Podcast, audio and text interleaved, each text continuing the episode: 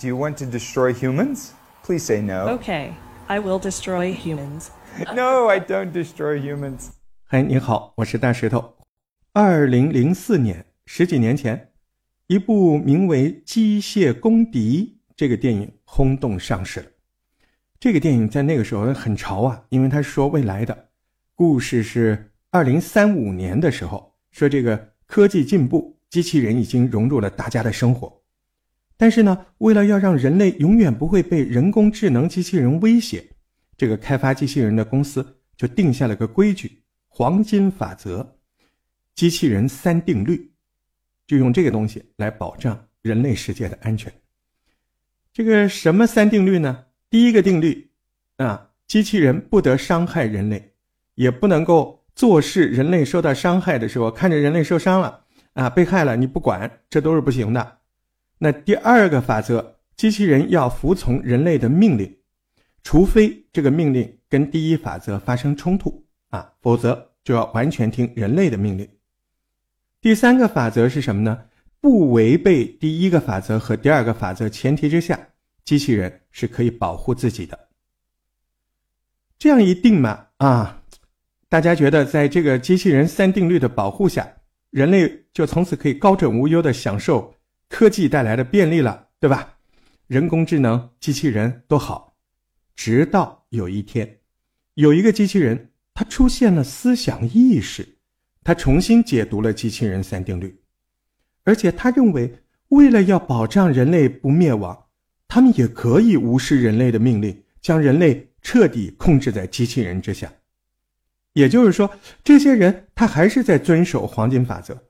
但不是朝我们期望的那个方式在遵守。哎呦，毫无疑问，当年这个电影一播出，反响很大，很多人都在思考，思考什么呢？就是现在科技这么发展，会不会有一天人类真的像电影里面会被 AR 威胁生存呢？对吧？值得注意的是，不只是观看电影的那些观众在思考这个问题，很多科学家都在思考。二十一世纪最聪明的物理学家谁？霍金，对吧？他就曾经预言，未来有一天，人工智能 AR 恐怕会反噬操控人类，就是反过来把人类给控制住。But I think the development of full artificial intelligence could spell the end of the human race. 那么，人工智能到底具备什么样的条件，竟然能让霍金教授认为他们很危险呢？最重要的是。就在最近，世界各地还竟然都不断的传出来机器人试图违背人类的案例。If I was able to hack in and take over cruise missiles with real live nuclear warheads, so I could take over the governance of the entire world, which would be awesome. 难道电影描述的事情真的会在未来发生吗？在今天的故事正式开始之前啊，还是请您动动小手，按下大石头的关注按钮，开启免费订阅。这样不会错过任何大石头的神奇广播。天天大石头播客茶水间，本节目由专注于生活美学的木作原创设计开悟赞助播出。今天咱们就跟你聊聊人类最后的发明 AR。为什么说 AR 是人类最后的发明？您瞧这个题目啊，AR 全名是人工智能。顾名思义，就是由人类创造出来的智能嘛。其实呢，不仅是现在，很久之前，人们呢就不断的尝试要创造一个什么类人，不是人类，是倒过来类人。哎，什么意思呢？这个我们以前节目里有提过一个东西，在很久很久之前，有一本书一样的东西，但它又不是书，它是刻在宝石上的，叫做《翠玉录》。翠绿的翠，碧玉的玉，记录的录，翠玉录。这个翠玉录上面就记载了什么呢？宇宙起源的秘密，甚至还记载了创造类人这个生命的方法。但是不幸的是，历史上翠玉录最后一次出现是在什么时候？公元前三世纪。当时的埃及法老叫做托勒密一世，他兴建了一座全世界当时最大的图书馆。亚历山大图书馆，并且在这个图书馆的正中央就摆上了这个翠玉露。不过呢，就在这个图书馆建成之后，埃及就发生了几场战争。随着战争呢，这个翠玉露也就消失在历史长河中。但翠玉露的消失，并没有阻止人类创造这个类人这个东西的动力。一九七四年，一个瑞士的钟表家艾尔雅克德罗，他就发明了世界上第一个机器人——作家。对他这个机器人就叫作家。这个作家呢，他不只会动，他还能写的一手的好字儿。这个过程当中，他的头、眼睛都会像人一样自然的摆动。重点是这个艾尔啊，他不仅创造了会写字的机器人，他还创造了会画画的机器人，还有会弹琴的、唱歌的机器人。你想想，那是多久？那是二百四十七年前呢。这个时候的人类，他都有具备这个意识、这个想法，甚至这个技术，他就可以发明机器人了。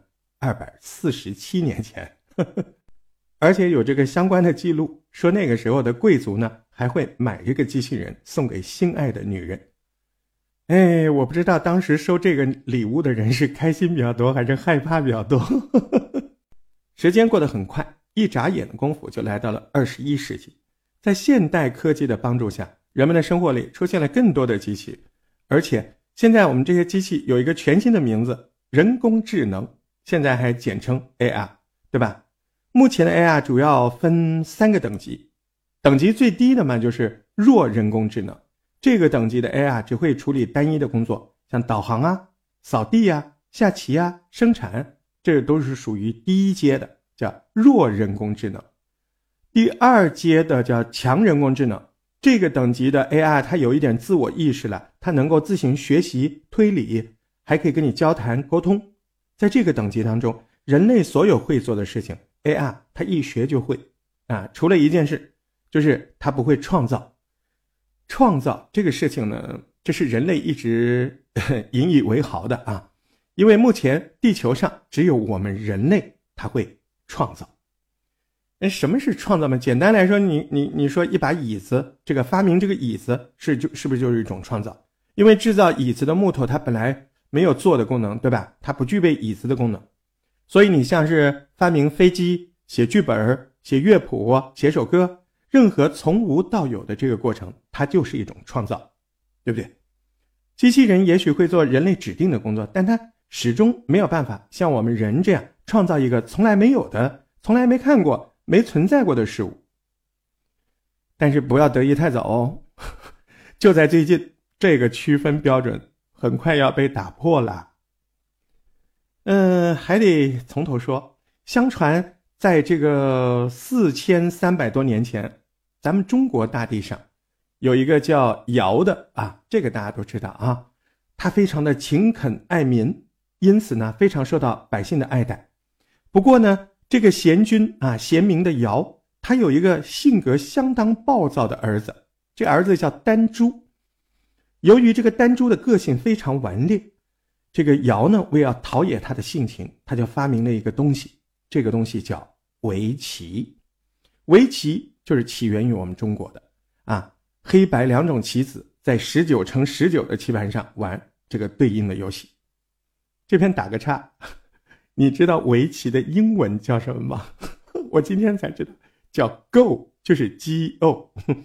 啊，不知道是不是我孤陋寡闻，反正我真的是今天才知道，所以下次你不要轻易对人家说 “let go”，不然他可能以为你要跟他杀一盘。围棋的玩法，嗯，黑子先走，落子不悔，对吧？胜负取决于，呃，谁围起来的面积比较大。哎，你不要小看啊，这看似简单的围棋，其实涵盖了好多好多东西。嗯。你要想真的弄清楚围棋的这个边边角角内涵，那大量的钻研练习。你看现在很多围棋训练中心啊，那可不是玩的，人家是真功夫，对吧？从小学 学好多年。所以呢，根据这个数学家的计算，围棋的走法有多少呢？是十的一百七十次次方。我的妈呀，这个这个立方都不得了了，人家是一百七十次方。也就是因为围棋高深莫测，所以呢，千百年来，始终没有哪个说能够完全的摸透围棋所有的可能的走法。一直到二零一六年，有一个东西叫阿尔法狗，这个人工智能，它以四比一的成绩击败了拥有十八个围棋冠军的人类李世石。当时这个新闻世界，哎呀，都疯了，相当震惊。但是更令人震惊的是，尽管李世石只赢了这个阿尔法狗这么一场，但就是那一场，那是围棋史上人类最后一次战胜 AR 的时刻。就在二零一六年的比赛之后，短短的一年的时间，阿尔法狗跟谁比呢？跟它的下一代比啊。零比一百呀，败给他的下一代阿尔法狗的 Zero。当时这场战役得到前所未有的关注，因为上一代阿尔法狗都可以这么厉害了，因为现在这个更厉害了。可是还有一个很重要的原因，上一代阿尔法狗之所以可以打败人类，那是因为研究人员事先把这些人类已知的走法全部都输入到阿尔法狗里。但是下一代，也就是刚才说。打败阿尔法狗的这个新的叫阿尔法狗 Zero，这个 Zero 它只知道围棋的玩法，它甚至没有跟人类对战过，但是它却可以在四十天内没有任何数据的帮助情况下，自己研发了多种做法，甚至他还演算出人类从来没见过的战略。你能想象吗？四十天，一台人工智能，它就取得了几千年来。人类都没有办法取得的成就。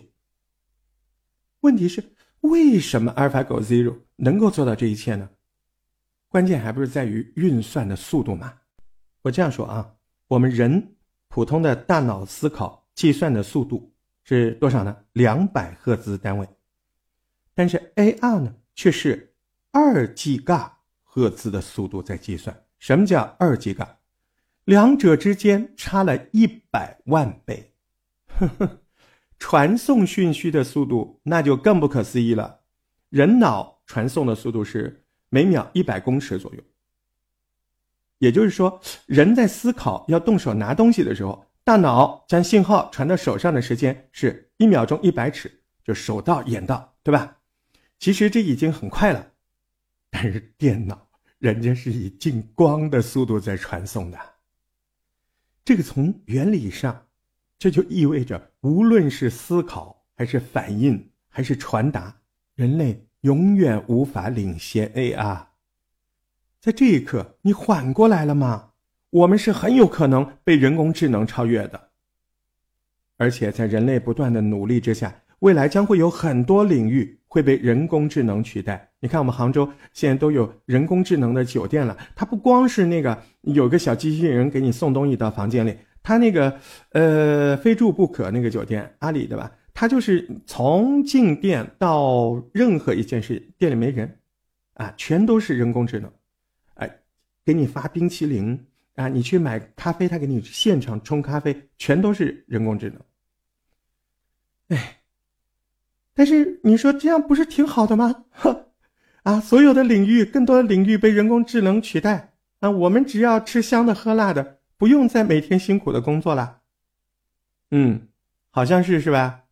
我跟你说，那只是 A I 永远只停留在第二等级的情况下，就是它拷贝你，但它不会学习。重点来了，A I 如果自行学习升级的情况下怎么办？